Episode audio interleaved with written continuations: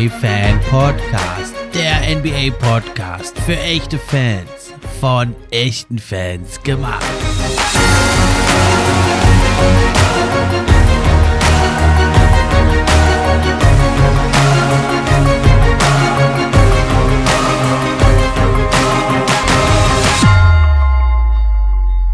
Hi, hallo und herzlich willkommen zur neuen Episode vom NBA Fan Podcast. Ich bin wie immer euer Gastgeber, der Steffen, und auch heute freue ich mich über jeden, der eingeschaltet hat. Ja, heute gibt es sozusagen zwei Themen, eigentlich nur ein großes und ein kleines Thema. Das Hauptthema werden also sein, die Philadelphia 76ers. Letzte Saison sind sie in der zweiten Playoff-Runde an den Miami Heat gescheitert. Dieses Jahr greifen die Mann um Joel Embiid wieder neu an. Und da habe ich mir meinen Stammgast, den Marcel Eckstein, eingeladen, seines Zeichens ja Blogger und vor allem aber auch ist er ein Philadelphia 76ers Fan, schon seit langer, langer Zeit. Und da werde ich mit ihm also ein Gespräch führen und da werden wir mal diskutieren, in welche Richtung das geht und wo wir die Sixers in einem Power Ranking einordnen. Ja, und das zweite Thema ist, es ist ja jetzt am Freitag erschienen, das neue Game NBA 2K23, macht richtig Bock. Ich bin auch schon wieder dabei, hab schon wieder gezockt, werde auch hier in sozialen Medien äh, mal mein Bild hochladen. Wenn euch interessiert, könnt ihr es euch ja mal anschauen. Und finde es bisher richtig spannend. Die City hat ein paar schöne Upgrades bekommen. Das, die Steuerung scheint mir auch ein bisschen direkter zu sein. Ja, beim iTeam habe ich noch nicht so viel gespielt, aber da gibt es ja auch ein paar neue Modi. Da habe ich schon mal kurz das äh, in MyTeam, den Koop-Modus gespielt mit meinem Kumpel Daniel hier, der ja manchmal auch zu Gast ist. Und das hat also auch richtig, richtig Bock gemacht. Eine schöne Ergänzung in dem Modus MyTeam, der richtig gut sein wird, glaube ich, dieses Jahr. Und ja, in My Career habe ich auch schon ein paar Spiele gemacht im Park. Also hat schon richtig Bock gemacht und kann man wirklich gespannt sein, was da noch alles kommt jetzt an zusätzlichen Events und so. Aber auch die City jetzt, da sind jetzt die, die Neighborhoods sind jetzt neu gestaltet. Man fährt dann oder läuft immer durch so einen Tunnel rein und also sehr schöne gestaltete Umgebung. Einmal ist es eine Ritterburg bei den Knights oder eben bei den Beasts, da ist es dann der Vulkan, die Vulkanlandschaft. Also echt, äh, finde ich, da haben sie jetzt doch nochmal einiges getan. Also nicht nur ein reines Roster-Upgrade. Ja, und ich bin ja also auch Teil der 2K Family und da wollte ich, äh, habe ich natürlich von 2K Deutschland, netterweise habe ich zwei Exemplare bekommen von NBA 2K23, 23 für die Engländer unter euch und die werde ich verlosen. Das ist für die PS5 das sind physische Exemplare, also eine Disc mit einer Hülle. Das ist also die Jordan Edition, ja, also immerhin 99 Euro kostet sie im Laden. Hier könnt ihr sie umsonst bekommen und zwar ein Exemplar wird diese Woche verlost, ein Exemplar nächste Woche. Was müsst ihr dafür tun? Ganz einfach, ihr hört euch einfach die Episode an und äh, müsst dann zwei Fragen beantworten. Das könnt ihr mir direkt schicken oder in Social Media als Kommentar schreiben. Unter allen richtigen Einsendern wird das dann verlost und ich schicke euch das dann zu. Da gebt ihr mal eure Adresse, ich schicke euch das dann zu und dann könnt ihr euch da reinstürzen. Ja, nur für PS5 ist das. Was sind die Fragen? Die erste Frage ist, wie lautet das Motto vom NBA Fan Podcast? Das kommt doch immer am Anfang bei der Musik. Das sollte also für jeden Hörer einfach sein. Und die zweite Frage, da müsst ihr euch den Podcast anhören.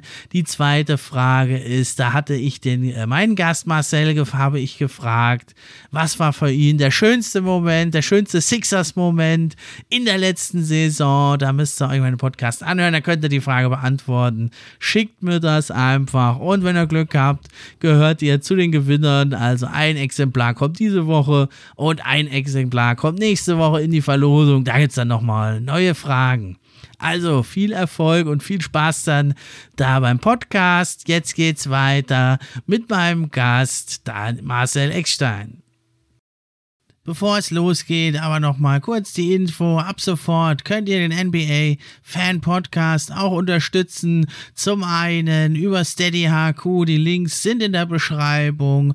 Oder aber eben auch, wenn ihr die Posts über Social Media kommentiert, teilt und liked. Wenn ihr euren Freunden davon erzählt. Und schließlich könnt ihr auch noch eine gute Bewertung schreiben. Das hilft mir dann auch, höher in den Rankings zu erscheinen. Und da würde ich mich sehr drüber freuen, wenn es euch gefällt gefällt, wenn ihr euch ein bisschen die Zeit nehmt, das Projekt hier zu supporten. Und das geht also am besten, wenn ihr den Podcast kostenlos, wie auch auf allen anderen Plattformen, bei Apple Podcast hört. Dann erscheint das also für mich in den wichtigen Apple Podcast Charts. Würde mich sehr freuen.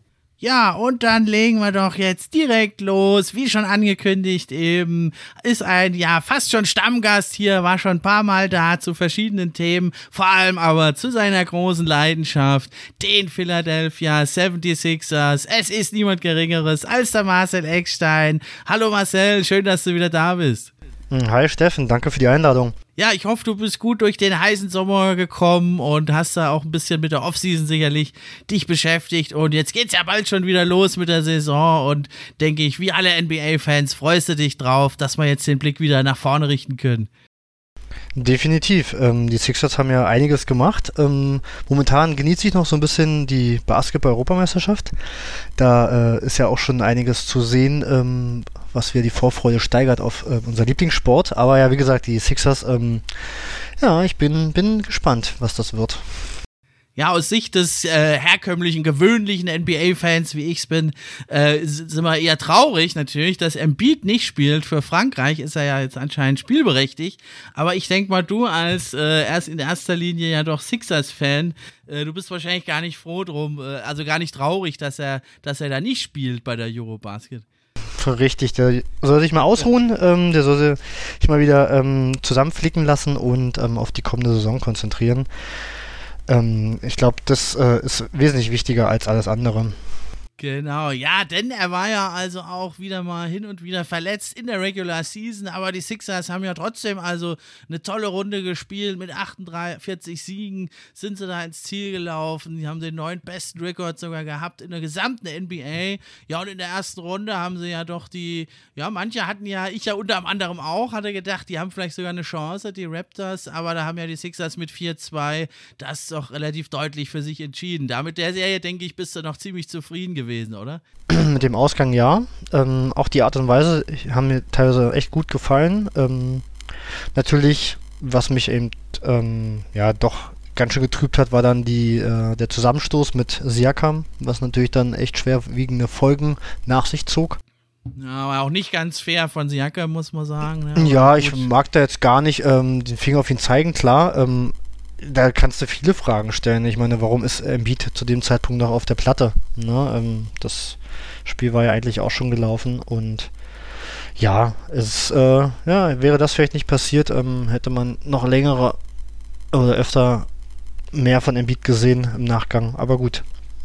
Ja, die Raptors waren echt ein unangenehmer Gegner und ähm, nee, hat mir dann doch gefallen, wie sie es dann doch irgendwie gelöst haben. Ja, da hat man, denke ich, wirklich gesehen, da wie wichtig einfach Embiid ist, weil für den hatten sie ja eigentlich also wirklich keine Antworten, die Raptors, und da war er wirklich der Schlüssel zum Sieg in der Serie. Na, ich fand, ähm, ja, einerseits das, der mir sehr gut aber auch gefallen hat, war Tobias Harris. Der war so ein kleiner X-Faktor gewesen. Der hat ähm, unfassbar gut verteidigt, hat all die Dinge gemacht, die irgendwie ähm, wichtig waren und hat auch ähm, gut gescored. Also, das war eine verdammt starke Serie und das ist der Harris, den ich mir halt auch wünsche ähm, so als dritte, auch vierte Option. Und ähm, das äh, hat mir echt gefallen, was ich da gesehen habe von ihm. Ja, und Seth Curry, der war ja auch verletzt, der war ja auch ganz wichtig in der Regular Season. Jetzt ist er, ist er ja sowieso weg. Und ja, dann äh, stand man in der zweiten Runde gegen die Heat, dann erstmal ohne Embiid, da sah ja ganz übel aus, hat man die ersten zwei Spiele deutlich verloren und dann muss man ja wirklich sagen, also hat er sich da nochmal in den Kampf geworfen, der Hühne und ja, die Heimspiele haben sie ja dann gewonnen und ja, dann in Spiel 5 gab es eine ziemliche Klatsche, aber Spiel 6 war ja echt nochmal spannend bis zuletzt. Hast du, hast du dran geglaubt, dass sie die Serie noch holen können oder hast du nach dem 3-2 und den ganzen ja, Verletzungen und angeschlagenen Spielern hast du schon geahnt, dass das nichts wird? Ja, letzteres. Also ich hatte schon das Gefühl, ähm, also die Heat sind einfach dann auch die Heat. Ne? Das, und dann hast du eben einen Beat mit einer äh, Augenhöhlenfraktur, eine verletzte Hand, äh, einen Harden, der nicht ähm, James Harden ist und ähm, nee, also das da war ich dann doch skeptisch gewesen. Ähm, hast einen fitten Embiid, dann glaube ich schon, dass sie die Serie gewinnen können, aber sowas ähm, einfach ja, voraussehbar, dass sie gegen die Heat, die ja eben auch Erster waren in der Regular Season und das eben auch, ähm, obwohl nicht alle gespielt haben regelmäßig, ähm, ja, da war nichts zu holen. Also das war, war in Ordnung. Also also mit einem, ja, also ich meine, zufrieden kann es natürlich nicht sein. Man hat sich ja sicher mehr erhofft für die Sixers, aber ja, unter den Umständen haben sich doch also wacker geschlagen, denke ich. Ja, absolut. Ähm, aber wie gesagt, ähm, es, das, äh, wenn der, dein bester Spieler äh, schwer verletzt ist, ähm, dein vermeintlich zweitbester Spieler überhaupt nicht wirklich äh, fit ist und auch nicht der Spieler ist, der er mal war, den man sich vielleicht auch erhofft hat und der so einen Unterschied machen kann in James Harden, und dann ist dein drittbester Spieler ein Zweitjahresprofi ähm, mit ähm, Maxey und vielleicht dann noch ein Harris. Nee, das, ähm, da war halt einfach absehbar, dass es gegen diese Miami Heat ähm, das ausbedeutet. Aber das Team hat doch also Spaß gemacht und sie haben gezeigt, dass sie doch einige Veteranen auch haben. Und also gerade Merrick Maxi, da könnte man ja vielleicht sogar sagen, vielleicht war er sogar der zweitbeste Spieler, also in Playoffs, meine ich jetzt. Ja. In der Regular Season. Das auf jeden Fall. Aber war jetzt nicht abzusehen, dass er ähm, dann so halt äh, sich in den Mittelpunkt spielt. War ja schon die Hoffnung da, dass Harden dann gleich so einen Einfluss nimmt, aber war dann einfach nicht so. Und ähm, ja, das wird jetzt hoffentlich in der kommenden Saison anders aussehen. Ja, auch an Stats konnte man es ja ablesen. Ne? Also die Sixers sind ja in der Regular Season Team, was ja natürlich wegen Embiid relativ langsam spielt, auch gar nicht so viel Dreier nimmt. Das fiel also auf, wenn man sich mal die Statistiken angeguckt hat. Äh, 5% mehr Dreier wurden genommen in Playoffs. Das war natürlich auch so ein Zeichen. Ja, eben da, wie müssen wir uns irgendwie anders behelfen? Und ja, also Doc Rivers wurde ja die Saison davor noch also ganz scharf auch kritisiert oder steht immer ein bisschen in der Kritik. Jetzt mal abseits auch von 3-1-Führungen verspielt spielt und solchen Sachen, äh, mal, mal ernsthaft. Äh, Meinst du denn, also im, im, beim Ausscheiden davor gegen die Hawks, da wurde es ihm ja schwer vorgeworfen, dass er die Starter äh, nicht mehr länger eingesetzt hat. Da hat er die Starter immer noch ein bisschen geschont, äh, bis es eigentlich zu spät war. Und jetzt natürlich andersrum äh, gegen die Raptors, da lässt er sie drauf und dann verletzt sich gleich einer. Also kann er machen, was er will, der Rivers, und wird immer schlecht bewertet? Oder ist, würdest du sagen, da ist schon was dran an der Kritik?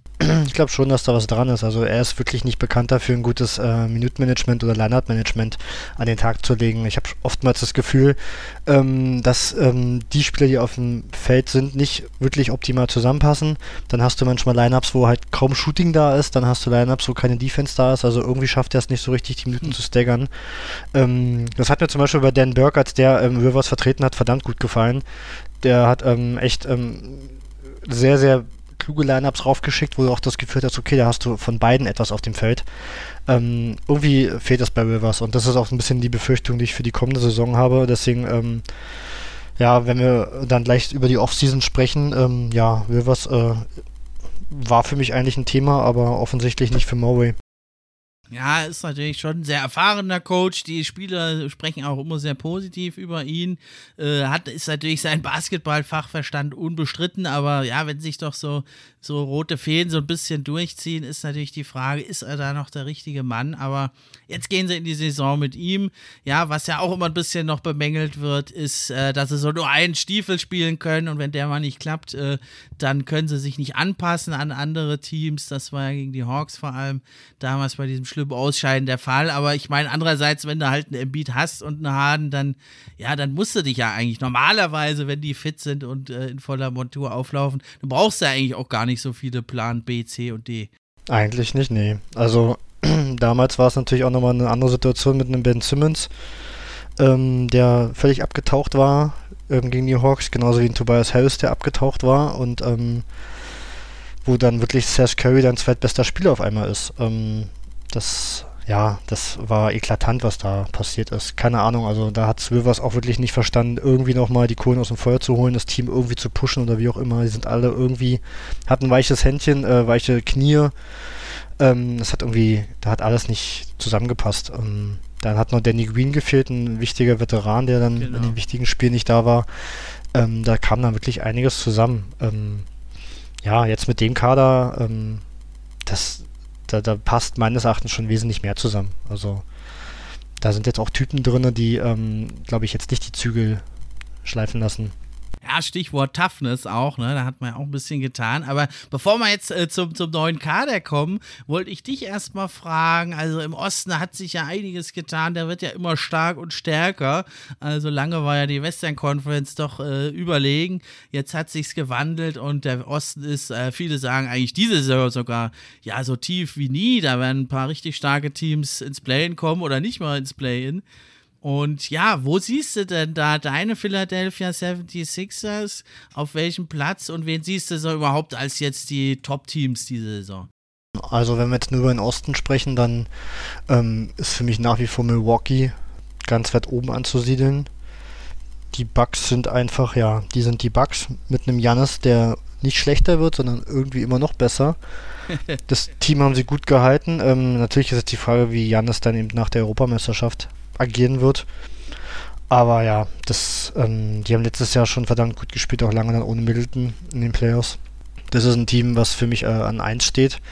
Dann bin ich noch ein bisschen unsicher, was ich von den Celtics halten soll. Ob die jetzt letztes Jahr ähm, einfach unfassbar gut geklickt haben, ähm, ob da wirklich alles passte, ob das vielleicht auch ein Tick weit überperformt war, was ich eigentlich nicht glaube.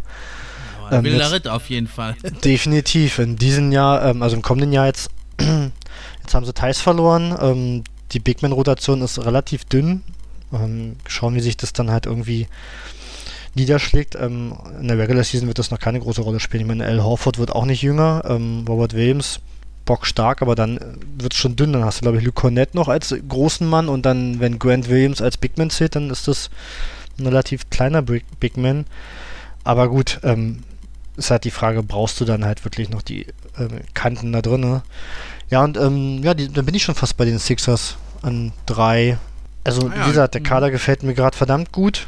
Ich habe ein sehr gutes Gefühl, was auch James Harden angeht. Da können wir auch gleich nochmal in Ruhe drüber sprechen. Ähm, der Kader wirkt sehr harmonisch. Sie sind motiviert, sie müssen jetzt, die haben sich was zu beweisen. Also, weder Murray noch Embiid noch Harden, die haben einen Ring am Finger. Das ist jetzt einfach das Fenster, was da ist. Und da heißt es Arschbacken zusammenkneifen und äh, es auf die Platte kriegen. Und ansonsten haben wir dann natürlich noch ähm, Teams wie, ich hoffe jetzt vergesst keinen, ähm, die Cavs. Da bin ich echt mal gespannt jetzt nach dem Mitchell-Trade. ja, ähm, ich glaube, die, die werden da, glaube ich, auch nochmal ähm, ordentlich mitspielen oben.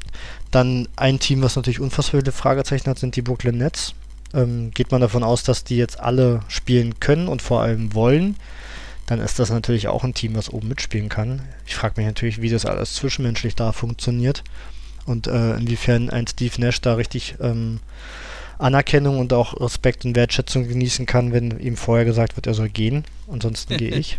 Ne, das sind so viele, viele Fragezeichen in Brooklyn. Ansonsten, wenn man sich das Team dort anguckt, sieht es auch sehr gut aus. Also da ähm, Gibt es auch eigentlich wenig Fragezeichen. Ja, wie gesagt, die Heat, nee, also weiß ich nicht. Bin ich gerade unsicher. Ähm, da fehlt es mir noch am Scoring. Ja, war eine ruhige Offseason bei den Heat, haben nichts gemacht. Jimmy Butler älter geworden. Genau, bisher schon. Ich glaube, weiß jetzt nicht, ob die viel eben auf nochmal den äh, auf eine Entwicklung von innen heraus, äh, was jetzt Tyler Hero oder eben nochmal Bam Adebayo angeht, ähm, schauen. Ähm, ansonsten, ja, da ist nicht so viel passiert. Ich meine, ähm, was ich jetzt noch vernommen habe, ist, dass viele mit der Entwicklung jetzt über den Sommer von Kyle Lowry noch sehr zufrieden sind. Der war ja wirklich sehr offensichtlich unfit im letzten Jahr. ja. ähm, vielleicht, vielleicht ist auch nochmal Victor Oladipo ein bisschen stabiler, aber es sind natürlich alles ähm, viele Wenn und Aber. Ne? Also schauen, wie sich das da noch entwickelt. Ähm, ich jetzt ja, muss man schauen. Aber sie sind die Heat und sie werden in der Regular Season wieder ihre Siege holen und in Playoffs da sein und sind halt das Team, was du schlagen musst. Also da gehe ich mit dir mit. Also Bucks und Celtics habe ich auch on top und dann habe ich eigentlich Heat Philly, habe ich auf Augenhöhe und ja, die Nets habe ich ein bisschen hinten dran. Und ich denke also auch, ja, wenn es ein Überraschungsteam geben könnte, was da noch vielleicht reingrätscht in die Top 4, vielleicht die Cavs wirklich, wenn das alles so klappt, wie man sich da mhm. vorstellt. Oder vielleicht sogar auch die Raptors. Die sind ja auch ein sehr tiefes, ausgeglichenes Team. Äh, mit denen ist, denke ich, auch zu rechnen noch. Ja, definitiv. Äh, also die Raptors erinnern mich so ein bisschen an die Hawks äh, von damals, ähm, als es auch keinen richtigen Superstar oder einen Star gab, sondern ein sehr, sehr äh, ausgeglichenes Team, wo jeder irgendwie ähm, beitragen kann. Also das, ähm, das äh, bin ich echt gespannt. Also es gefällt mir das Team. Und ähm, ja, gut gecoacht auch noch von Nick Nurse. Also der Norden, der scheint äh, einiges richtig zu machen. Also gefällt mir, was da passiert. Ja, ne, dann war das so ein bisschen, ja, es gibt ja immer so diese ganz groben Vereinfachungen. Da haben ein, mehrere Experten haben gesagt, äh, ja, die Sixers sind ausgeschieden, weil sie nicht so tough waren wie die Heat. Jetzt kann man natürlich sagen, okay, so auch, auch so eine Plattitüde hat einen wahren Kern, äh, aber im Endeffekt niemand ist so hart eigentlich wie die Heat und Jimmy, Jimmy Butler, also ist immer so ein bisschen mhm. gehupft und gedupft, aber na, ich gerade denke, Stichwort Toughness, also da hat man ja wirklich was getan in Sachen Neuzugänge. Ich denke mal allen voran, PJ Tucker, der steht ja wirklich für Toughness wie kein anderer. Wie stehst du jetzt zu diesem ja neuen Spieler, der ja wirklich auch schon jetzt mit etlichen Playoff-Schlachten äh, dabei war und mit allen was Wassern gewaschen ist. Ja, Tucker ist natürlich eine coole Verpflichtung. Also, ähm, na klar, ich muss sagen, das Gehalt finde ich ein bisschen kernig für äh, den 37-Jährigen. Allerdings. das ist halt die Frage, was er noch im Tank hat. Aber er ist natürlich jemand, der ähm, ordentlich vorangeht, der dagegen hält. Ähm, wobei ich äh, das nicht nur an seiner Person festmachen würde wollen, weil ähm, Daniel House Jr. Äh, ist, glaube ich, nicht weniger tough und jetzt äh, der neue Zugang, äh, Mr. Montus Harrell, ist ja nun auch einer, der mit ordentlich Energie aufs äh, Feld geht. Von daher sind es so drei Typen. Und nicht zu vergessen die Anthony Melton, ähm, der halt and Grind im Blut hat. Genau. Und ähm, mir halt damals in Memphis schon immer verdammt gut gefallen hat. Also ein unfassbar giftiger Guardverteidiger, der sehr athletisch ist und auch sein Dreier trifft. Also also die, die Verpflichtungen haben mir echt gut gefallen. Dazu scheint Korkmaz irgendwie auch nochmal ein bisschen Blut geleckt zu haben, was Toughness angeht. Zumindest zeigt er das auch gerade im türkischen Nationaltrikot. Und ähm, ja, müssen wir mal schauen. Paul Reed ist auch jemand, der mit ganz viel Energie äh, aufs Feld geht und alles in Grund und Boden äh, rennen und äh, schreien und brüllen will. Ähm, von daher, ja, ähm, Toughness sollte jetzt nicht das Problem sein äh, in der kommenden Spielzeit die äh, ist jetzt da und ein, Beat, der kann das auch, wenn er nicht unbedingt eine gebrochene Augenhöhle hat und nicht zu sehr mit irgendwelchen Schauspielereien beschäftigt ist, ähm, ist er, glaube ich, auch ein Typ, der ordentlich dagegenhalten kann. Von daher, ja, ähm, freue ich mich, was das angeht. Ja, und man hat also mit PJ Tucker ja zwar also doch einen überwiegenden Verteidiger, ne, aber hier und da mal, also sein Dreier ist ja auf jeden Fall zumindest zu, zu respektieren. Ja, also es ist ja eigentlich äh, in meinen Augen doch so die Haupt- Schwachstelle noch so ein bisschen gewesen, dass man so auf dem Small Forward, auf dem Flügel, äh, da noch nicht so diesen, ja, Free and D-Guy hat. Äh, äh, das, äh, denke ich, das hat man so ein Stück mit PJ Tucker eben behoben. Aber ja, das ist ja so der, der moderne Goldstandard, eigentlich sagt man ja in der NBA, diese Two-Way-Wing-Spieler, die musste eigentlich haben. Äh, also hier die, die wie, wie sie alle heißen in Boston und sonst wo. Oder auch, mhm. ja, jetzt bei den Golden State Warriors ein wieder erstarkter Spieler Spieler Andrew Wiggins. Ähm, da ist ja so ein bisschen, das, äh, da weichen die Sixers ja ein bisschen ab von diesem Pfad. Das hat man jetzt zumindest ein Stück weit mit Tucker, denke ich, behoben. Oder meinst du, das ist dann ein bisschen zu viel verlangt von ihm und er ist nur noch ein reiner Defender? Ich glaube auch gar nicht, dass Tucker irgendwie auf dem Flügel großartig eingesetzt werden wird. Also ich könnte mir sogar vorstellen, dass Tucker dann, äh, umso tiefer es in die Saison und auch in die Playoffs geht, er dann doch äh, auf den großen Positionen, vielleicht sogar als Embiid-Backup ähm, agieren wird. Ähm, dafür ist Tucker, glaube ich, für den Flügel einfach mittlerweile zu langsam. Also das ist grundsätzlich für mich auch mit das größte Fragezeichen momentan noch bei den Sixers, ähm, wer den Flügel bekleiden wird. Da sehe ich fast eher noch ein Haus, weil ah, ja. wir haben natürlich noch die Spieler aus dem letzten Jahr, ein Thibault und ein Korkmaz, beide aber natürlich kein Starterpotenzial meines Erachtens. Ähm, Thibault klar defensiv äh, über jeden Zweifel haben. Er soll ja auch jetzt im äh, Sommer massiv an seinen offensiven Skills arbeiten, aber ähm, ob er jetzt der Starter sein kann auf der 3, das weiß ich nicht. Also wie gesagt, ein Tucker ist für mich wirklich tendenziell ähm, Backup ähm, für Harris und den Beat. Und ähm, vielleicht geht er dann auch mit Haus auf, die, auf den Flügel äh, als Starter. Muss man schauen. Ähm, ja, Tucker, ja, Toughness wird er bringen, er wird seine Eckendreier treffen. Und ähm, die Gegner wie gesagt, verteidigen und ein paar Rebounds holen. Ich glaube, viel mehr wird jetzt von einem 37-jährigen PJ Tucker nicht mehr zu erwarten sein. Ah ja, okay, also interessant, ja, das war nämlich so, was ich mir überlegt hatte, die zwei Varianten eigentlich für die Starting Five, also Maxi und Harden ist ja fix im Backcourt, genauso mhm. wie im Frontcourt Harris und Embiid und da hatte ich mir auch gedacht, entweder halt PJ Tucker ist dann doch die defensivere Variante oder eben dann Daniel House, der ist ja also wirklich ein guter Athlet, kann am Korb abschließen, der Dreier ist auch nicht schlecht, ne? ist auch mittlerweile mit 29 schon erfahren und er ist ja also auch da wieder einer der alten äh, Rockets, die ja Maury jetzt da wieder so ein bisschen hm. zusammentrommelt. Also du meinst, dass der vielleicht sogar der Starter wird auf der 3? Könnte ich mir vorstellen. Ich habe ja fast eher noch gehofft, dass es noch ein, noch ein Deal gibt. So ein, aber gibt so, so Spieler, die ich da viel lieber sehen würde wollen.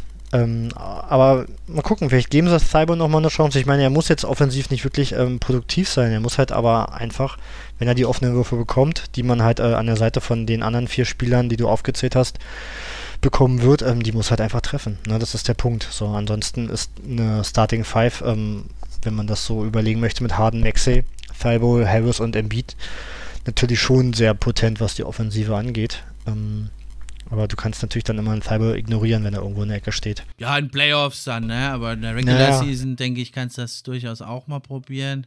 Und ich meine, ja, wenn man sagt, er arbeitet an seinem offensiven Game, dann musst du ihn das halt hier und da auch mal einsetzen lassen, ne? Denke ich auch. Ich meine, es gibt ja auch äh, Phasen. Ich hatte irgendwann mal letztens mit jemandem äh, bei Twitter geschrieben, und da gab es ja eben wirklich, ähm, er ist halt einfach unkonstant. Es ist nicht so, dass er gar nicht werfen kann, sondern es gab Phasen äh, in der Saison, ähm, da hat er dann auch äh, 35, 38 Prozent seiner Dreier getroffen. So. Ähm, aber das war dann einen Monat über wieder und dann den nächsten Monat ging es wieder nicht so. Also das sind halt so Sachen, da steckst halt einfach nicht drin. Ne? Also er, er scheint ähm, zu wissen, wo der Korb hängt, aber halt irgendwie nicht konstant. Und da, glaube ich, ist es wichtig, einfach daran zu arbeiten. Ansonsten ist er natürlich ein unfassbar wertvoller Spieler, der dir halt die gegnerischen Guards und Flügel natürlich ordentlich ähm,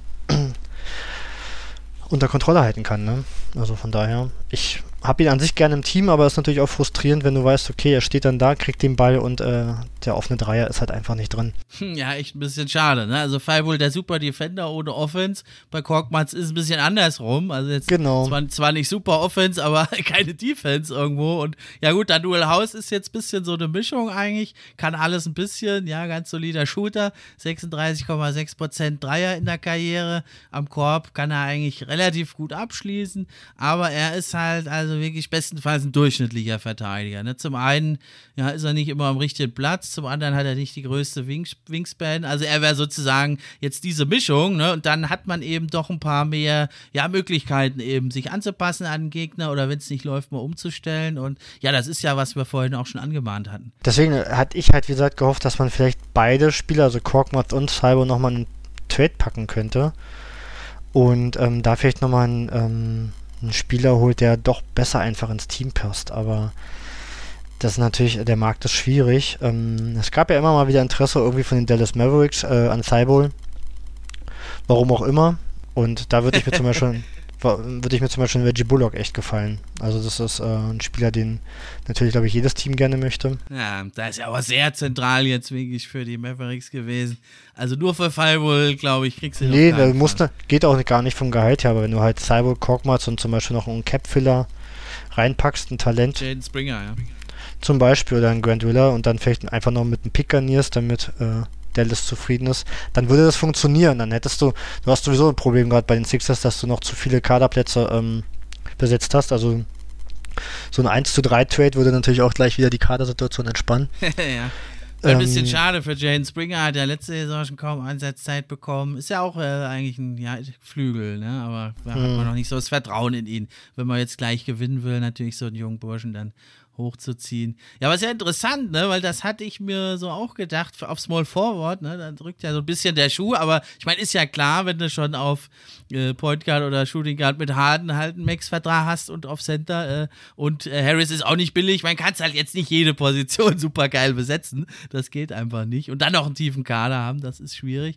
Äh, ich habe da aber auch eine Idee, äh, ein ganz ähnlicher Spieler, vielleicht nicht ganz vom Kaliber eines Reggie Bullock, aber hatte ich mir jetzt noch überlegt, auch in so einem ähnlichen Deal, vielleicht müsste man sogar noch irgendwie Picks drauflegen, wäre Josh Hart von den Blazers. Wie findest du den? Meinst du, der könnte da auch passen? ähm, sofort mit Kusshand, ich würde ihn abholen. Ähm, ist ja sogar auch noch ein Hometown Hero, ist ja in Villanova groß geworden. Und ähm, wäre natürlich der Spieler, der da ähm, perfekt reinpassen würde. Ähm, wie gesagt, würde ich die Jungs direkt nach Portland fahren, Josh mit zurück nach Philly nehmen. Ähm, das wäre, würde ich sehr gerne sehen. Weiß aber nicht, inwieweit jetzt Portland mit Hart plant. Ja, er hat ja super gespielt, da hat er fast 20 Punkte gemacht und Dreier so gut getroffen wie nie, da ja 37, sonst hat er eher so 34, 33, also jetzt der elitäre Dreierschütze wäre er nicht, aber der bringt natürlich so viel Kampfeswillen und Vielseitigkeit, der wäre also, denke ich, äh, wirklich auch sehr, sehr interessant. Definitiv, also wie gesagt, den würde ich unfassbar gerne sehen und wie gesagt, ein Hometown Hero, ähm, den, den feiern die Fans dann umso mehr, dann ist die Stimmung sowieso dann da. Nee, also Josh Hart wäre cool, ähm, und wie gesagt, ja, Reggie Bullock, so in der, in der Kategorie. Ne? Letztes Jahr war Danny Green natürlich auch optimal, auch wenn er dann auch teilweise recht unkonstant seinen Dreier getroffen hat. Aber so ein Spieler von der Kategorie, du wirst natürlich keinen äh, Premium-Spieler auf dem Flügel bekommen, aber einen sehr, sehr guten Rollenspieler, der genau seine Rolle ausfüllt, wie Hart, wie Bullock. Ähm, oder halt ein Cybo mit ein bisschen Offensive, das wäre es halt, ne? Ansonsten ist, äh, das ist für mich mit das größte Fragezeichen in dem, in dem Kader noch. Ansonsten ist der Kader für mich wirklich unfassbar rund und tief. Also da, da gibt es jetzt eigentlich gar nichts zu meckern. Das war eine Offseason. Das Einzige, was mich jetzt einfach noch ein bisschen ärgert, ist halt dieser, dieser Deal für Harrell. Also, das ist halt, ja, fand es jetzt überflüssig, aber jetzt ist er Teil der Sixers und dann müssen wir mal gucken. ist jetzt natürlich ein bisschen fragwürdig, ne? Er wurde ja da mit einer größeren Menge Marihuana erwischt und es gab da irgendwie so einen Deal. Also stecken wir nicht drin, können wir auch nicht drüber urteilen. Klar ist auf jeden Fall, der war jetzt natürlich billig und spät zu haben. Und ja, man muss sagen, natürlich seine beste Zeit hat er bei den Clippers gehabt. Da hat er mal, glaube ich, sogar 18, 19 Punkte aufgelegt. Jetzt ist er ein bisschen rumgereicht worden bei den Lakers in Washington, in Charlotte. Ich denke aber mal so 10, 15 Minuten von der Bank als Energizer kannst du den durchaus bringen. In Playoffs war er zuletzt so gut wie unspielbar eigentlich. Genau, das ist für mich das größte Fragezeichen, weil jetzt wäre eigentlich die Möglichkeit gewesen, während der Regular Season Paul Reed regelmäßig äh, Backup-Minuten ja. zu geben, sodass er sich noch ein Stück weit weiterentwickeln kann, weil im letzten Jahr war es genauso gewesen. Da hat dann Drummond äh, den Backup gemimt und ähm, Reed hat kaum Minuten gesehen und dann war Drummond weg. Die Playoffs rückten näher und äh, wer hat dann in den Playoffs gespielt? Ähm, Reed. Ähm, mhm. Und hat dann aber wirklich gut agiert, aber war natürlich dann nicht der erfahrene Spieler, den du vielleicht doch ein Stück weit als Backup brauchst, hat schnell Foul-Probleme bekommen, aber hat seine Sache echt gut gemacht und deswegen finde ich es halt schade, dass ähm, die Sixers jetzt so Reed nicht weiter ähm, heranführen und dann wirklich als sehr soliden ähm, Backup von einem Beat halt aufbauen, mhm. sodass es jetzt wieder darauf hinauslaufen wird, dass wahrscheinlich Harry viele Minuten bekommt in der Regular Season, ähm, Reed die Bank wärmt und dann wenn Harry wieder nicht spielbar ist, äh, in den Playoffs wieder vielleicht Reed ran muss. Oder dann halt wahrscheinlich E-Tacker. Also das sind so, so Dinge, die ich, ähm, ja, nicht so ganz nachvollziehen konnte. Auch Charles Bessie hat echt gute Ansätze, ist zwar noch sehr, sehr roh, aber. Ja, aber meinst du da nicht? Ich meine, du hast jetzt noch, äh, ja, im Beat, wie viele gute Jahre hat er noch? Da kannst du jetzt nicht groß irgendwelche Backups aufbauen, ne? Ist natürlich wieder die andere Seite. Ja, natürlich, aber du brauchst natürlich einfach, ähm, ich meine, in der Regular Season kannst du natürlich äh, im Beat ein bisschen reduzierter spielen lassen. Vielleicht auch in den Playoffs äh, wird der dann auch mehr Minuten abreißen. Aber du musst natürlich dafür sorgen, dass dein Backup entsprechend äh, gerüstet ist. Ich meine, was bringt dir dann echt ein talentierter Reed, der dann aber in den Playoffs äh, von erfahrenen Gegenspielern irgendwie vorgeführt wird, ne? Also das, ich finde es halt schade. Also der hat echt gute Ansätze, der Reed. Ja, aber meinst du, das ist jetzt schon so gesetzt? Ich meine, Harold, der hat jetzt die Offseason. Ich denke mal, der wird anderes zu tun gehabt haben. Der wird nicht fit sein, der wird nicht fokussiert sein. Der ist auch ziemlich limitiert, ist ein Rebounder, ein Schockblotter, kann hier und da mal ein Dunking machen. Und der Reed ist ja schon ein bisschen vielseitiger. Und ja, aber Rivers scheint ein großer Fan von, von Harold zu sein. Ähm, ja. Ihm wurde ja damals auch äh, vorgeworfen, äh, Harold zu viel äh, bei den Clippers ähm, eingesetzt zu haben ähm, was dann auch zu dem ausführte. Ähm, das war ja angeblich auch der Grund, warum er dann gehen sollte. Ähm, keine Ahnung, aber ähm, die, die haben eine Vergangenheit gemeinsam und ich glaube, ähm, Rivers ist irgendwie ein Fan von Harry, warum auch immer. Aber werden wir sehen. Also müssen wir eh schauen. Vielleicht ist, äh, vielleicht ist er auch gar nicht lange da und irgendwann Teil von einem Trade.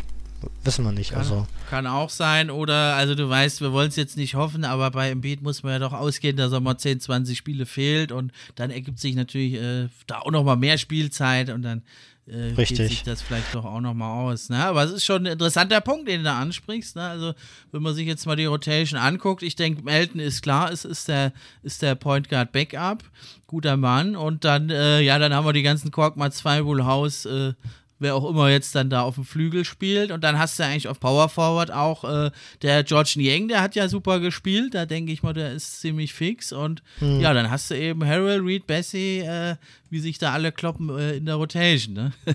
Ja, dann hast du aber auch noch, ähm, also der Joe, den ich einfach auch gerne sehe, ähm, der wird aber wahrscheinlich nicht viele Minuten bekommen, es sei denn, Korkmaz und Thibaut werden äh, auch noch irgendwie woanders hingeschickt. Ähm, ja, also das äh, muss man schauen. Also das Team ist recht tief. Ähm, spannender wird wirklich eher sein, äh, wie es Rivers schafft, immer ein gutes Lineup aufs Feld zu bekommen. Also er muss die Minuten vernünftig staggern.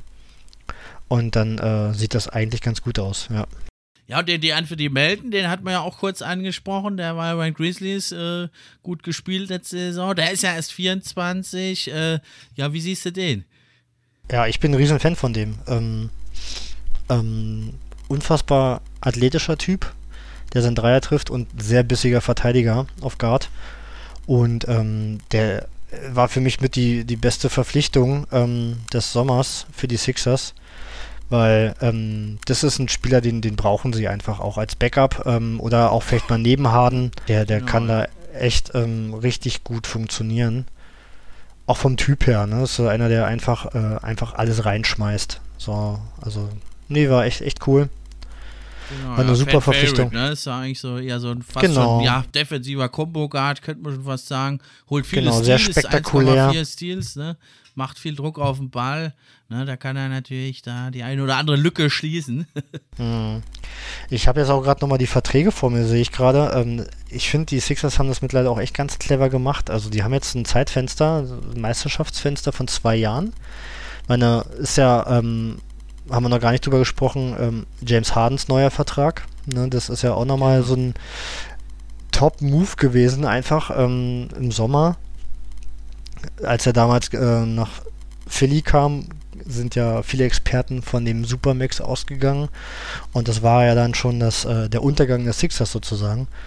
U- Und jetzt äh, legt er da so einen ganz entspannten 1 plus 1 Vertrag für, für 33 und 35 Millionen hin. Ähm, und wir haben jetzt, äh, wenn ich das gerade nochmal vor mir habe, ähm, zwei Jahre. Auch die anderen Spieler, die jetzt neu dazukamen, House und Harrell, ähm, Melton hat auch noch zwei Jahre Vertrag. Also auch Harris ist zum Beispiel nur noch zwei Jahre da.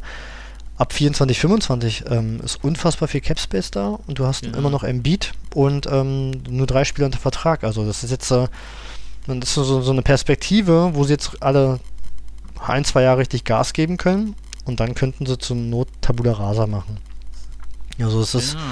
finde ich eigentlich ähm, gar nicht blöd gemacht. So, ich meine, Maxi werden sie verlängern. Ein Harris wäre zum Beispiel im nächsten Jahr ein gut tradebarer Vertrag, weil es dann ein auslaufender Vertrag ist. Ähm, von daher fand ich es jetzt auch gut, dass sie Harris behalten haben, weil sie keinen besseren Spieler für ihn bekommen, meines Erachtens. Der passt einfach gut rein. Das ist so ein Glue Guy. Und wenn er da anknüpft, was er am Ende letzter Saison gemacht hat, ich meine, er hat ja auch klar gesagt, es fiel ihm echt schwer, das Spiel umzustellen neben Harden ähm, weg von dem ständigen Midrange-Game und Aufposten hin zum Catch and Shoot. Ähm, das sah dann schon echt ganz gut aus. Und das Catch and Shoot, glaube ich, ist auch einfach das Losungswort, äh, was für die Sixers jetzt wichtig ist. Also Harden soll ja auch jetzt äh, im Sommer viel am Catch and Shoot gearbeitet haben, auch noch öfter mal aus der Midrange ähm, ähm, gearbeitet haben, sodass, glaube ich, da auch nochmal das Spiel sich ein Stück weit umstellen wird, der Sixers, ähm, wenn du mit einem Beat in der Zone und dann drei respektive vier Schützen drumherum hast, Mhm. die sofort abdrücken, Genau. dann freue ich mich drauf. Also und ein Harden, der wirkt gerade auch echt sehr agil, sehr fit, sehr motiviert. Ähm, der hat Bock. So und ähm, das, da freue ich mich drauf. Und wenn man dann nochmal so die Statistiken sieht ähm, von dem Dreigespann mit Harden, Maxey und Embiid, das war ja schon Premium in der Offensive. Von daher bin ich da echt optimistisch und ja, Jetzt oder nie. ja, so ist, glaube ich, schon ein Stück weit ähm, die, äh, die Losung. Ne? Ich meine, Embiid ist jetzt 28, ähm, mit seiner Krankenakte und seiner Physis ist das natürlich immer ein Fragezeichen, wie lange er ähm, noch in seiner Prime ist. Harden ist jetzt 33, Harris ist 30. Ähm, das, wenn dann jetzt ja, ne, das ist so die Chance, die sie haben. Und viel besser kannst du das Team jetzt eigentlich auch gar nicht mehr aufstellen. Also du wirst jetzt keinen großen Trade irgendwie einstehen können, wo jetzt irgendwie nochmal jemand kommt, der das Team besser macht. Also es sei denn, du kriegst natürlich irgendwie ein, keine Ahnung, Bradley Beal geschenkt oder so, aber das wird nicht passieren. ja, den haben sie ja schon eingestellt, der das Team besser macht, nämlich Daryl Morey. Also der, finde ich, muss ich sagen, also dass der jetzt nochmal so viele gute und auch ja ins, zum, ins Team passende Spieler holt, also finde ich, Hut ab, einfach wieder mal vor dem Mann. Das ist einfach ein meisterhafter GM. Kann man jetzt stehen und äh, zu ihm, wie man will. Also ich mochte das auch nicht bei den Rockets, du ja wahrscheinlich auch nicht. Diesen Spiel Spielstil, für den steht nee. er ja eben in Verbindung mit Hahn. Jetzt sind sie wieder da, aber ja, woran meinst du denn, liegt das denn jetzt? Weil alle haben ja gesagt, sagt, der Hahn, der verzichtet nicht auf sein Geld. Liegt es also doch wirklich daran, dass Daryl Morey ihm da eingeflüstert hat? Oder meinst du, das ist schon auch, dass Harden halt gesehen hat, okay, äh, wenn ich ein bisschen verzichte, können wir noch ein paar Leute holen und äh, dann haben wir größere Chancen? Das war ja genau die Aussage, die er getroffen hat. Er hat, ähm, also es gab mal ein Interview, da hat er dann auch bestätigt, dass er zu Morey meinte, gucke, wen wir brauchen, was du dafür für Geld brauchst und den Rest gibst du mir. Das war dann halt so seine Aussage. Mhm. Und ich kann mir schon vorstellen, ich meine, der Mann hat ausgesorgt. Also da, klar, Geld ist auch eine Art Wertschätzung und pipapo, aber der Mann will einen Ring. So, und ich glaube, das steht für Harden über alles. Das hat er jetzt auch ja. mehrfach betont, auch im Sommer. Genau. Der will gewinnen, Murray will gewinnen, Embiid, klar, will auch seinen Ring. Ähm, ich denke mal, das ist das, was jetzt einfach zieht. Ne? Die ziehen alle an einem Strang und da, da geht es jetzt wirklich jetzt nur noch um diese Meisterschaft halt. Ne? Und ähm, Hut ab, dass er das so auch gemacht hat. Ich meine, er könnte zur Not nächstes Jahr noch aussteigen. Ähm, hat ja eine Player Option fürs zweite Jahr. Offen gehalten, ja. genau, also finde ich aber auch in Ordnung. Also ist vollkommen legitim. Somit wettet er jetzt auch ein Stück weit auf sich selbst. Ne? Jetzt hat er, hat er auch was zu beweisen nach der Scheißsaison im letzten Jahr. Wobei er auch klar immer gesagt hat, er war nie wirklich fit, hat trotzdem fast ein Triple-Double aufgelegt in, im Schnitt. Also ist natürlich auch mal jammern auf hohem Niveau, war aber natürlich nicht der Harden, den man eigentlich brauchte, auch nicht in den entscheidenden Situationen. Machen wir uns nichts vor. Ich war auch nie ein großer Freund von ihm und seinem Spielstil, aber mittlerweile muss ich sagen, hat er, hat er mich ein Stück weit für sich gewonnen. Also allein schon jetzt dieses Ding zu sagen, ähm, ja, ich verzichte auf Kohle, lasst uns hier äh, etwas aufbauen. Und ähm, auch wie er sich reinhängt. Ne? Also es gab ja schon so ein paar Szenen im letzten Jahr, wie er dann auch einfach defensiv ein Stück weit einfach sich reingeschmissen hat und Gas gegeben hat. Und da kann ich mir schon vorstellen, ähm, oder was er mal meinte, dass er gern nach Philly gekommen wäre, vorher schon. So, das äh, war ja immer so ein bisschen Thema gewesen. Brooklyn mhm. war ja gar nicht sein äh, primäres Ziel. Ne? Da ging es dann, so, ja, was ich mal gelesen habe, was ich damals gelesen habe, dass er einfach ähm, der Rockets GM keinen Bock hatte, Harden auch noch nach Philly zu schicken, nachdem er Murray verloren hatte. ja, da ist was dran. Ja, also das ist, da sind, denke ich, viele Faktoren und ich denke dann schon aber auch das persönliche Verhältnis mit Murray, dass das da schon auch eine wichtige Rolle spielt, dass er dann gesagt hat, du Murray, ich vertraue dir, ich verzichte jetzt auf Gehalt, du wirst schon da richtig mitmachen. Ne? Also das hängt dann schon auch noch mit zusammen, glaube ich. Definitiv, also ich, die haben halt einfach ein äh, unfassbar enges Verhältnis und dann scheint es irgendwie auch zu klicken, was halt ähm, mit Embiid und ähm, auch Daniel Tucker jetzt mittlerweile angeht. Ähm, so so Off-Season-Bilder von Embiid und Simmons damals gab es überhaupt nicht. Hier siehst du in diesem Sommer öfter mal, wie Embiid und Harden auch privat unterwegs sind. Da ist einfach ein, also eine ganz andere Vibes einfach äh, im Team. So und da bin ich auch immer mehr auch äh, auf der Spur zu sagen, okay, ähm, so schwierige Diva. Vielleicht ist er das ja gar nicht. Vielleicht wurde es ihm oft angedichtet. Ähm, in Brooklyn hast du da noch andere Kandidaten mit Irving und Durant. da weißt du halt nicht, äh, wo war die Stimmung, wer hat die Stimmung gemacht. Ne? Also es ist so ein bisschen ist halt auch nur ein Mensch, ne? Also du mhm. und ich, wir sind ja auch nicht immer gleich, ne? Also der hat ja jahrelang, äh, hat er ja alles gemacht da auch in, in Houston und dann wollte er weg und dann äh, hat er halt auf Teufel komm raus sich da nicht so gut verhalten. Heißt ja aber nicht, dass er jetzt äh, ein schlechter Mensch ist oder so, ne? Das war mhm. halt in der Situation, finde ich nach wie vor, hat er sich nicht gut verhalten, aber sonst war er ja mit Coaches, ähm, mit Mike D'Antoni, äh, mit Maury, äh, mit den ganzen Mitspielern, es hat sich fast nie ein Mitspieler irgendwie irgendwie negativ geäußert über ihn. Ja, also das, das, das darf man ja auch nicht immer nur jetzt einseitig sehen, weil einer sich da in der Situation halt mal scheiße verhält, dass er jetzt für immer irgendwie da abgestempelt ist. Ne? Das, mhm. das finde ich, kann man so nicht sagen. Ne? Und ja, klar, auch ich mache gerne mal meine Witzchen oder habe ich gemacht über die Defense oder sein äh, ein Tänzchen zu viel, was er aufführt, aber man muss ja, ja klar, klar sagen, äh, jeder, eigentlich so gut wie jeder Spieler, der eine derartige Last trägt in der Offense, der hält sich also vornehm zurück in der Defense und ja, bei ihm ist es dann halt, der bleibt dann halt mal stehen, da sieht es dann halt gleich natürlich mega doof aus und ein anderer, der spielt halt mit angezogener Handbremse Defense und kann es ein bisschen besser aussehen lassen für uns ja. von außen. Äh, ich denke, dass da, den hat man halt derartig im Fokus, den Kerl, da fällt halt jede Bewegung auf.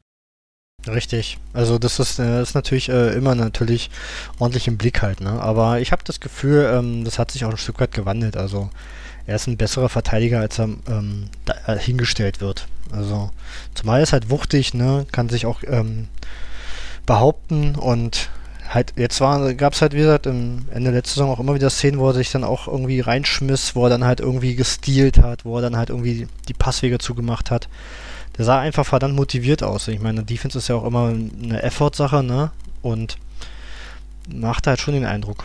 Und so bist natürlich auch bei den Philly-Fans halt ähm, unfassbar beliebt.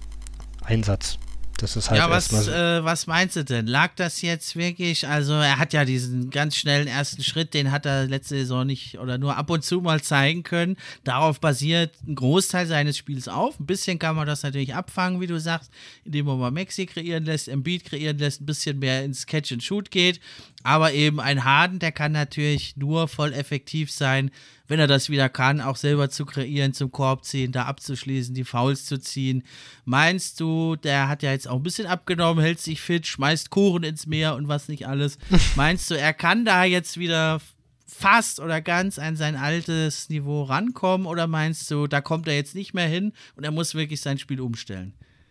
Ich denke, das ist ein Mix aus beidem, aber ich würde es jetzt gar nicht an, unbedingt an seinem Gewicht und dergleichen festmachen, sondern mhm. es war ja, ähm, wenn ich das richtig erinnere, hat er eine Hamstring-Verletzung gehabt. Das war die gleiche Verletzung, die auch Chris Paul hatte, die ihn auch fast eine ganze Saison ein ja. Stück weit aus, äh, aus, aus dem Tritt gebracht hat, wo es auch schon hieß, der ist washed, ähm, der ist durch und hat dann äh, nochmal quasi einen zweiten Frühling gehabt und ähm, das hoffe ich mir bei Harden natürlich auch, Nichtsdestotrotz wird er, glaube ich, nicht mehr der James Harden sein, der da unfassbar dominiert und eine Ein-Mann-Abrissbirne Offensive wird. Das muss, muss er aber auch gar nicht, auch gar nicht mehr genau, sein. Genau, muss er gar nicht sein. Zwei ähm, Nummer ein Gedanke.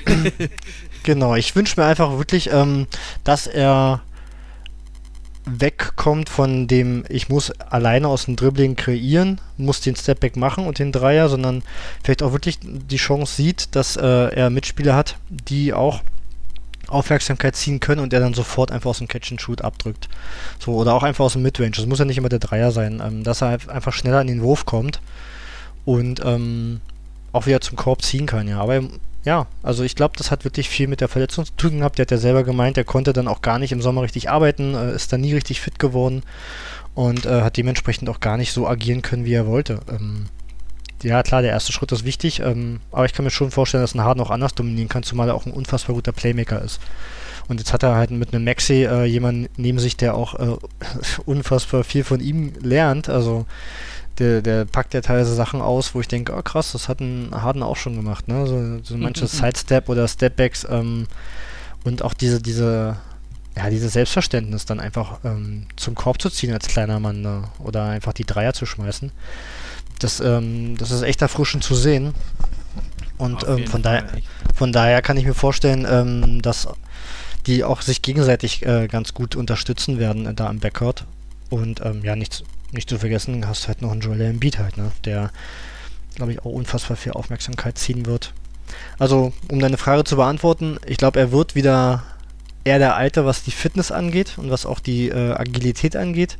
Denke aber trotzdem, dass er sein Spiel einfach auch aufgrund dessen, weil er komplett andere Spieler um sich hat, ähm, auch ein Stück weit umstellen kann, um vielleicht auch ein Stück weit ähm, kräfteschonender agieren zu können und effizienter vielleicht auch zu sein. Mal schauen. Genau, ja, hat er ja ein Stück weit auch schon gemacht und deswegen waren wir ja alle da so begeistert, ne, die ersten Spiele nach dem Trade und da war das ja wie aus allem Guss, da war das ja wie du und die anderen Sixers-Fans und ja, wir neutralen Fans dann in dem Fall das auch uns erhofft haben und deswegen sind die Sixers ja einfach so ein spannendes Team, weil das wirklich jetzt mal Embiid da Spieler hat, die wirklich zu ihm passen, was ja lange nicht der Fall war und dann kann sich Embiid mal ein bisschen eine Pause nehmen, dann kann Harden kochen und umgekehrt und das ist es ja, was so spannend macht. Ne? Und bei Embiid, da wissen wir einfach, was wir kriegen. Ist natürlich immer noch begeisternd, ne? aber die spannende Frage ist eben, was macht Harden? Und äh, du hast ja auch gesagt, was macht Maxi? Und ja, vielleicht kann man ja sogar da schon dann von einer Big Free sprechen, dann bei den dreien. Ja, definitiv. Also ähm, letztens irgendwo wieder so ein Tweet aufgeschnappt, wo halt ähm, aufgelistet wurde, in welchem Bereich die sich bewegen, wenn die drei auf der äh, Platte sind. Und das ist ja, elitär, wenn die drei auf dem Feld sind, was die Offensive angeht. Ähm, der, das ist schon ähm, Premium.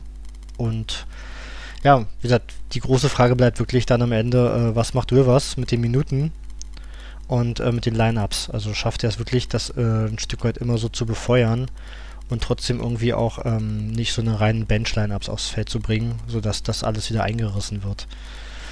Ja, Rivers ist für mich halt mit das größte Fragezeichen. Ähm, ich war, ich hatte gehofft, dass nach dem Aus äh, Rivers gehen muss. Ähm, hatte irgendwie gehofft, dass äh, man vielleicht mit Sam Cassell und Dan Burke in die Saison geht. Aber gut, dann jetzt nochmal Rivers und äh, hoffentlich hat er daraus gelernt. Und die anderen haben vielleicht auch nochmal einen positiven Einfluss auf äh, die Entscheidungen. Mal schauen, was das wird. Also, ich bin kein großer Freund von ihm und hoffen wir das Beste. Das hoffen wir allerdings. Ja, jetzt habe ich noch zwei Fragen für dich zum Abschluss. Zum einen äh, ist es, was war denn für dich, ist vielleicht ein bisschen schwierig, aber so aus Bauch raus, was war so für dich dein schönster Sixers-Moment in der letzten Saison? Gab es ja einige wahrscheinlich. Ich bin da gedanklich gar nicht bei einer Spielszene, ehrlich gesagt, sondern ich muss gestehen, ich bin bei dem Trade. Ich bin bei, okay, bin bei ja, dem geil. Tra Trade, ähm, dass man wirklich äh, diese Ben Simmons-Saga mhm. so charmant ähm, beenden konnte, dass man einen James Harden bekommt, ja. ohne, ohne Tyrese Maxey abzugeben. Das war für mich auch nochmal so der Punkt, ähm, wo ich sage, geil. Also die hätten alles rüberschicken können, außer ähm, wirklich Maxey und den Beat. Und ähm, das hat mich unfassbar gefreut. Also ähm, auch dieses, äh, auch zu sehen, wie Harden sofort gleich da war, auch als er nicht spielen konnte, mitgereist, an der Seitenlinie mitgegangen einfach. Der hatte richtig Bock ja, auf die Sixers so. Das und das war für mich so mit, ähm, da habe ich echt gedacht, ey, so blöd du Harden eigentlich immer fandest, so vom Spielstil her, aber ey, geil, der ist echt jetzt ein Sixer. So, und der hat echt Bock. Und ähm, da habe ich mich echt drauf gefreut. So. Und auch so die ersten Spiele, wie sie dann New York auseinandergenommen haben, dieses mhm. Pick and Roll zwischen. Embiid und Harden. Ähm, und wie die halt einfach zusammen gefeiert haben.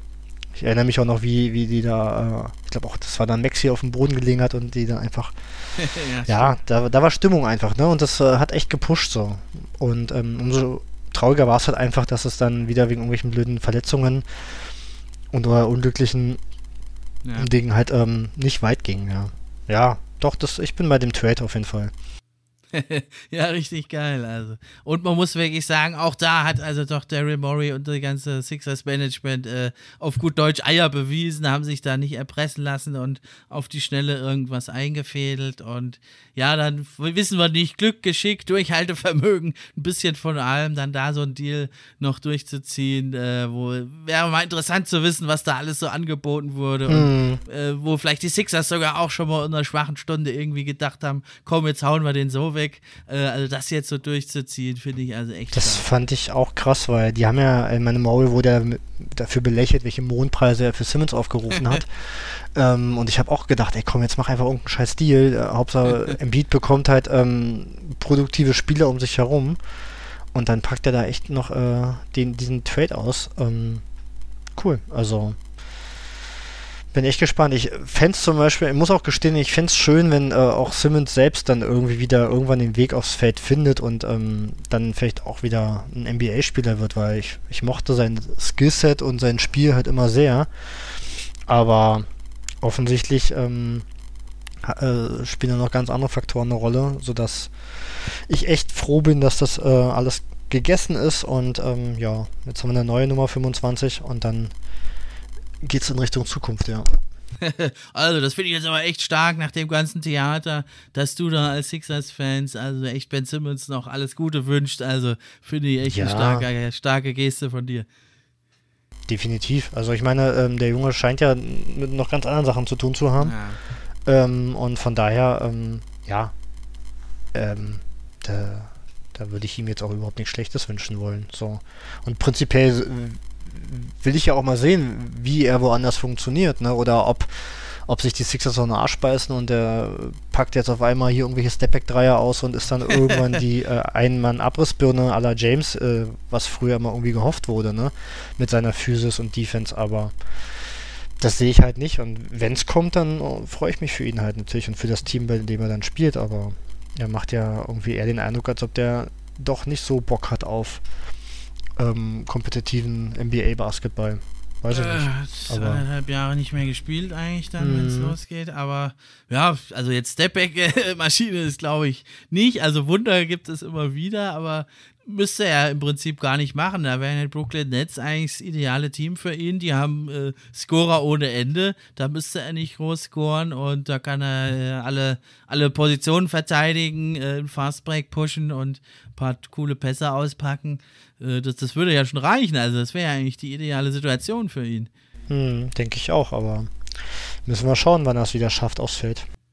Ja, da ist die Psyche, ist auch manchmal ja, ein Ding, das man nicht hm. äh, steuern kann, einfach. Ne? Also, Richtig. Das ist wirklich ganz, ganz schade. Also, weil wir hoffen, dass er wirklich da den Sprung nochmal schafft, zurück aufs Spielfeld. Und ja, auch da wieder, ne? Also, man könnte ja sagen, von dem erwartet jetzt keiner mehr was, aber dann andererseits sagen alle, jetzt musst du mal wieder liefern, jetzt hast du jahrelang nicht gespielt. Also, auch da kann die Psyche natürlich äh, belasten oder beflügeln. Hm. Definitiv. Ja, jetzt äh, muss ich natürlich aber doch auch nochmal den Finger in die Wunde legen. Äh, was war, würdest du denn sagen, was war so dein ja, schlimmster oder negativster ja, Sixers-Moment in der letzten Saison? Hm, gute Frage. Aber haben wir schon angesprochen. Der Ellbogen von Siakam. Hm. Ja, das ist, ähm, das war echt bitter. Ich meine, in dem Augenblick habe ich es gar nicht geschnallt so richtig. Aber als dann die Nachrichten sich verdichteten, dass das echt äh, ein Bruch ist und ähm, eigentlich hieß es ja, er kann auch gar nicht spielen. Und dann wurde es halt mit der Maske versucht und äh, der, der, Mann, der sah so scheiße aus, der Embiid. Mhm. Das war so bitter gewesen. Dann, er hat ja auch vorher schon die Verletzung gehabt äh, an der Hand, ja. also am Finger. Ähm, und das sind ja beides Sachen gewesen, die jetzt nicht damit zusammenhängen, dass er jetzt nicht der fitteste oder stabilste Spieler ist, sondern es sind halt Einflüsse von außen gewesen.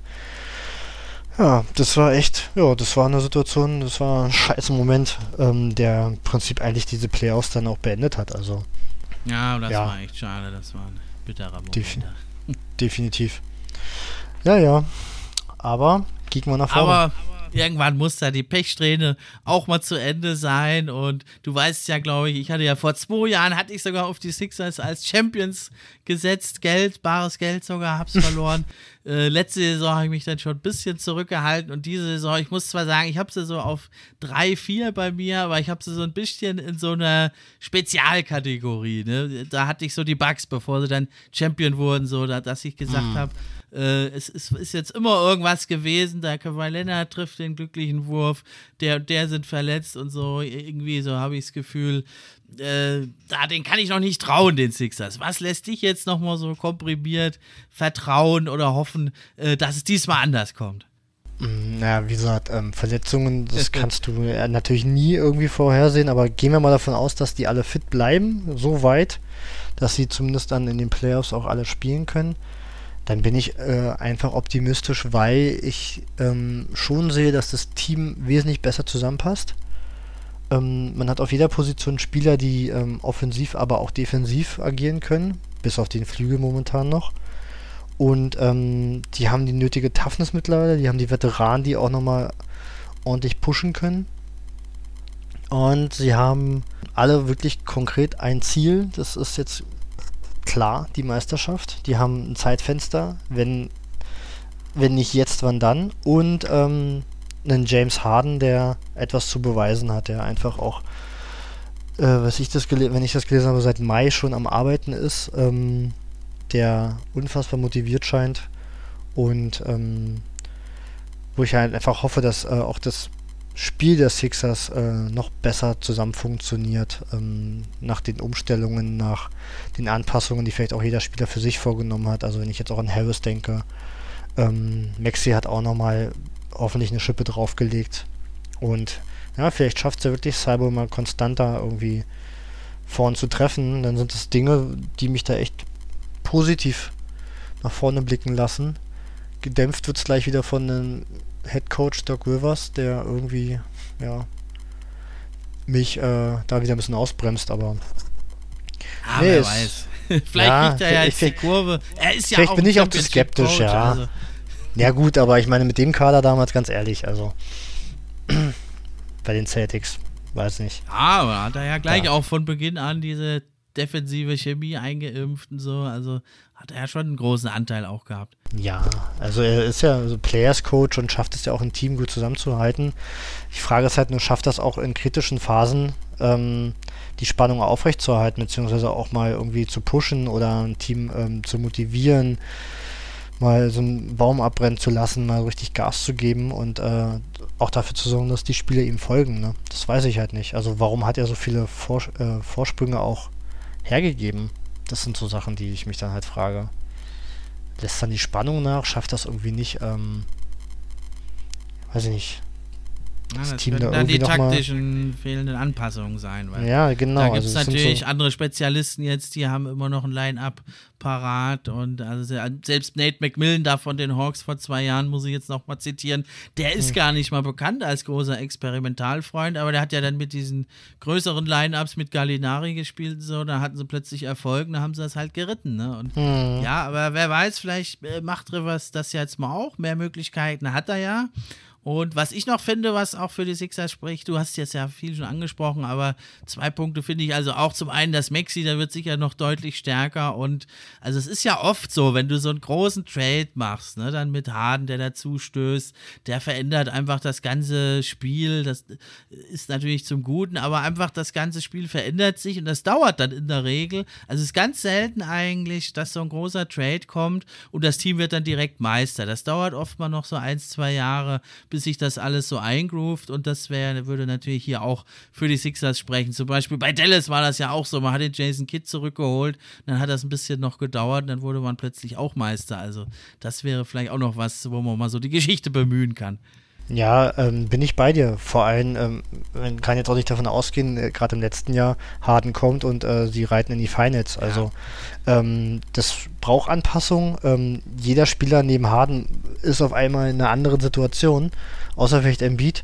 Und ähm, das dauert. Und ich meine, wie viele Spieler haben sie in der Regular Season zusammen gehabt? Also das, ähm, das kann, kann gar nicht funktionieren, sodass es schon, glaube ich, so einen Sommer nochmal braucht, äh, nochmal bessere passendere Spieler, die jetzt geholt wurden, ähm, sodass ich echt schon alleine von der ähm, Preseason angespannt bin, wie die zusammen agieren. Und freue mich echt auf die Regular Season und vor allem dann halt auch mit der Hoffnung, dass sich wirklich keiner verletzt, also keiner der ähm, wichtigen Spieler ähm, auf die Playoffs so. Also dann sind die, glaube ich, echt schwer zu schlagen, wenn, wenn alle da sind. Das die Matchups sind dann echt spannend im Osten wenn es dann in die Spitze geht mit den Bugs, mit den Celtics, Heat, keine Ahnung, Netz. genau, ja, da hast du eigentlich ein schönes Schlusswort gesprochen. Dann haben wir nämlich jetzt schon wieder ja fast eine Stunde verquatscht hier mit den Sixers. Aber ich denke, es war echt interessant und ich glaube, wir haben auch alle wichtigen Punkte angesprochen. Oder wolltest du noch unbedingt jetzt was loswerden, Marcel? Nö, gar nicht. Also gibt nichts Schöneres für mich, als über die Sixers zu quatschen. Von daher, eine Stunde ist, glaube ich, ein guter Schnitt. Also können wir, können wir einen Deckel drauf machen und ich freue mich einfach auf die Saison. Und dann, ja, danke ich dir auf jeden Fall nochmal für die Einladung. Ja, immer wieder gerne, Marcel. Und ja, ihr könnt auch mal gerne in seinen Blog reinhören. Du kannst da vielleicht gerade noch, oder reinhören, sage ich schon, reinlesen. Du kannst da noch mal kurz gleich sagen, wie er heißt. Du hast jetzt, glaube ich, ein bisschen Pause gemacht, aber irgendwann geht es ja bestimmt auch wieder los bei dir dann. Genau, also jetzt war ein bisschen ruhiger. Ähm, ich werde, denke ich mal, demnächst auch wieder anfangen, ein paar Sachen ähm, zu schreiben. Ähm, und die sind dann auf der guten alten Schule zu finden. Also ganz klassisch, ganz einfache Texte, ein bisschen zum Basketball, zur NBA. Schauen, wie ich dann auch vielleicht die kommende Saison ein bisschen ähm, einläute. ja, ansonsten bin ich halt regelmäßig auf Twitter auch aktiv und nutze da ähm, die vielen, vielen spannenden Infos, die reinkommen und gebe da meinen Senf dazu, genau. Und morgen bin ich dann in der Halle in der Mercedes-Benz Arena, freue ich mich auch schon. Achte Finale. Ah, Europameisterschaft. gekriegt. Ja, ja, wir hatten die schon im April geholt und ähm, jetzt hat sich natürlich so ergeben, dass morgen dann die Deutschen spielen. Und wir haben alle vier Spiele und äh, brennt dann schon ab Mittag der Baum, wenn dann die Türkei gegen Frankreich spielt. Da bin ich echt oh gespannt. ja, das wird auch ein ganz spannendes Spiel. Ja, da bin ich, da sehe ich dann auch einen Sixers-Spieler. Gucken, wie sich der Fokan gegen die Franzosen tut. Stimmt, da kannst du ja noch mit dem Trikot einmarschieren dann oder mit dem Furkan äh, Genau. Sixers äh, Plakat oder so. Mal ja, die schauen, Deutschen genau. haben ja leider einen sehr schweren Weg. Ne? Jetzt rechnen, sie, rechnen sich ein bisschen diese unausgeglichenen Gruppen. Auf die Mhm. Deutschen würde ja dann Griechenland warten. Das wird natürlich brutal schwer, wenn sie erstmal müssen natürlich erstmal hinkommen. Aber ja, Slowenien hat ja eine etwas leichtere Route, vermeintlich, aber manchmal kommt es ja dann doch anders. Ja, also das, äh, ja, das ist schon ein leichtes Gefälle zu sehen auf jeden Fall. Bin ich echt gespannt, wie sich das jetzt noch auswirkt. Ja, und war ja echt super geil jetzt zu sehen, die Eurobasket, was für ein Niveau da mittlerweile ist in Europa. Also kann man mit früher gar nicht vergleichen. Allein wenn du siehst, die MVPs der NBA der letzten vier Jahre, Janis und Jokic, alles Europäer und dann noch ein Doncic obendrauf und wie sie alle heißen und ein Franz Wagner stößt bald auch noch dazu. Ja.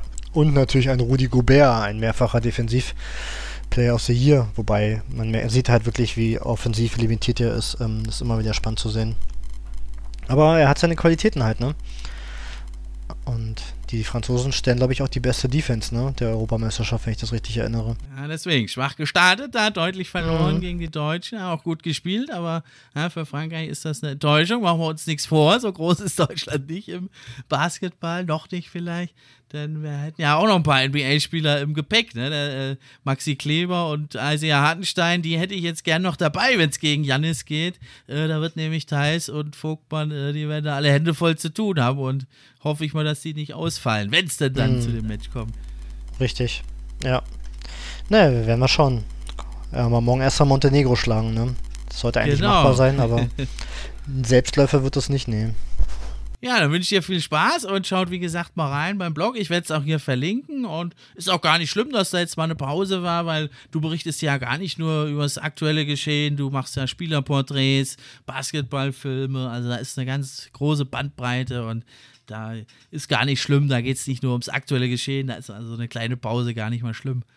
Richtig. Ich bin ja ein Freund der guten alten Schule, also auch äh, Kind der 90er und werf gerne mal einen Blick zurück und äh, gibt es dann schon auch kleine Porträts von Spielern, die nicht so ganz in der ersten Reihe standen. Da, da bastel ich gerade schon an dem nächsten. Mal gucken, wann ich es schaffe. Und dann gibt es einen kleinen Guard aus den 90ern. Das klingt ja schon mal ganz interessant. Also dann, äh, Marcel, heißt es Daumen drücken morgen. Ich danke dir, dass du da warst. Das war's für heute, liebe Hörer. Macht's gut. Ich bin raus. Ciao.